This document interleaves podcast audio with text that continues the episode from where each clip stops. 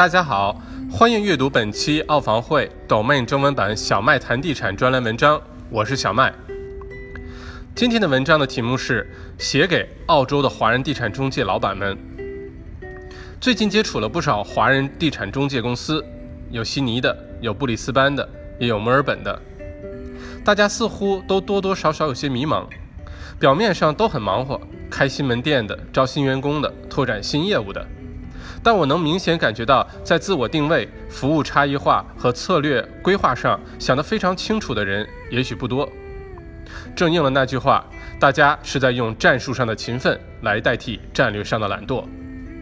于是就有了今天这篇文章，和各位地产中介的老板与从业人员说些心里话。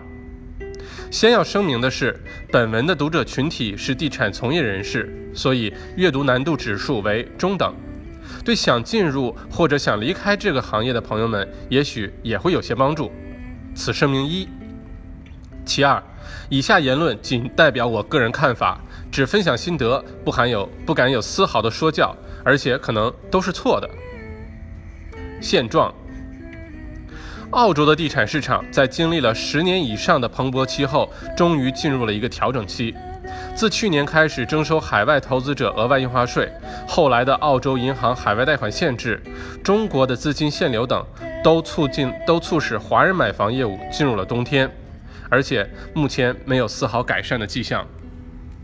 几大首府城市受到的冲击也各有不同，悉尼还算好，因为本地的华人投资者市场有一定的规模。而且前几年通过房产投资积累的财富，已经让不少人都拥有了两套、三套甚至更多的房产，所以上面提到的那几点对这个人群影响不大。墨尔本和布里斯班受到的影响就比较明显了，很多新的公寓楼花和联排别墅在销售过程中都遇到了不少挑战。原来是买房的人多，市场广阔，所以华人中介迅速涌现。现在是 qualified 的客户明显变少，市场骤然变得狭窄。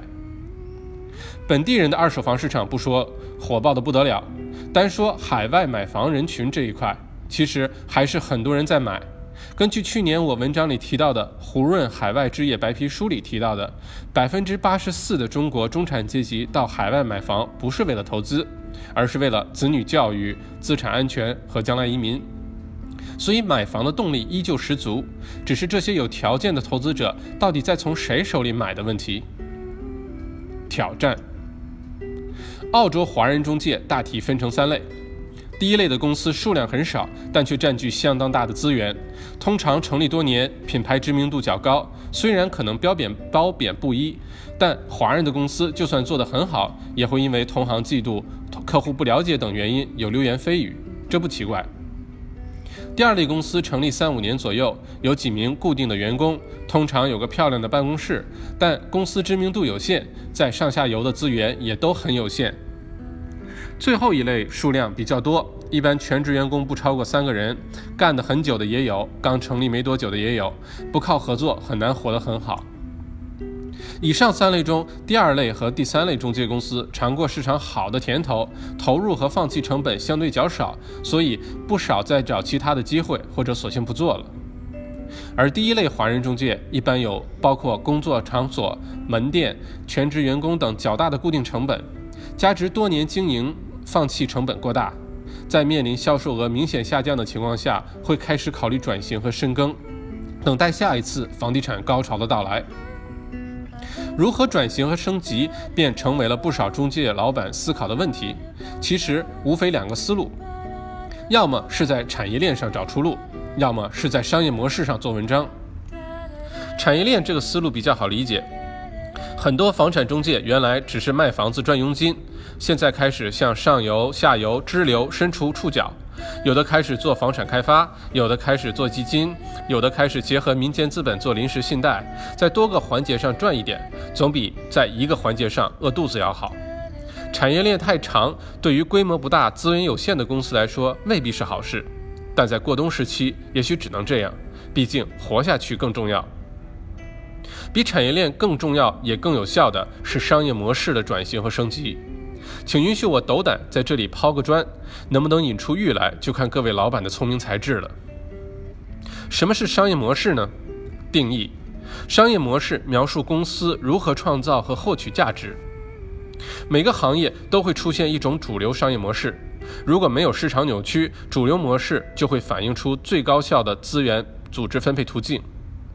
引入新模式的尝试多数会失败，但偶尔会有人成功颠覆主流模式，其推动力通常是技术。如果行业新进入者运用新模式取代在位公司，或者竞争对手采用新模式，就说明这个行业开始发生了转型。第一类中介公司的老板可能要多留心这一点。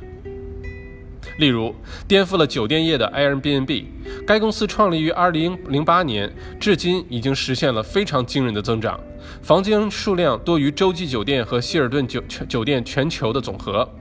本文成文之际，Airbnb 在纽约酒店房间供应量中占百分之十九点五，并在一百九十二个国家和地区运营，房间供应量占全球总数的百分之五点四。各位地产中介老板心里可能要清楚一点，那就是虽然做的是地产买卖，但其实房产中介的本质是人的生意。原来是靠客户数量取胜，转化率低也没问题。现在是路转粉的阶段，每一位客户都要尽全力争取，目标是这位客户的下一套房子，这位客户亲戚的房子，这位客户邻居的房子都从你这里买才可以。而实现这些需要的关键点是好的销售人员。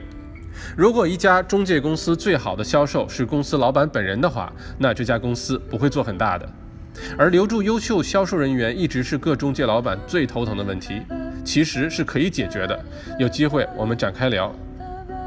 回到上面的话题，公司如果想实现转型或升级，有六大关键因素。关键因素一：定制化程度更高的产品或服务。要围绕着比现有模式更加贴合客人个人的需求的宗旨去提供服务，这一点不能拍脑门想出来，而要靠客户反馈、大数据等手手段实现。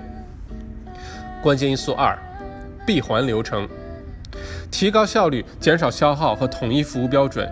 与其延长产业链，不如抓住一个环节闭环做精。关键因素三：资产共享。资产在不同供应链环节共享，可以是物理资源，也可以是知识信息，更可以是人。关键因素四：远离价格战。千万千万千万不要跳进价格战漩涡，比如返佣金、赠送家电电家具等。就算赢得了客户，他们也不是你想要的忠忠诚客户类型，随时会因为小恩小惠去找别人。真正好的地产投资者是不会在这些小的地方上占便宜的。关键因素五：合作性更高的生态系统。二零一七年地产行业的关键词应该是合作，更合理的分散商业风险，降低成本，可以让大家抱团等待市场下个周期的到来。与其每个人自己吃一张小饼都挨饿，不如一起吃上大饼都吃饱。我知道这一点对我们华人来说有挑战，但意思其实大家都懂。关键因素六。具备敏捷性的自适应组织，地产公司老板要顺势而动。如果你不了解传感器技术发展、大数据、人工智能、物联网等这些新鲜事物，那在未来一两年年内，你只会有更多的头疼的事情要去解决。本篇文章结束前，我最后想提一句：品牌在转型和升级中的重要性。想要在任何市场环境下都能活下去的公司，是要靠品牌的。公司品牌好，可以吸引优秀的人才，也能让公司的人更容易展开业务。只有公司品牌有了，才有话语权。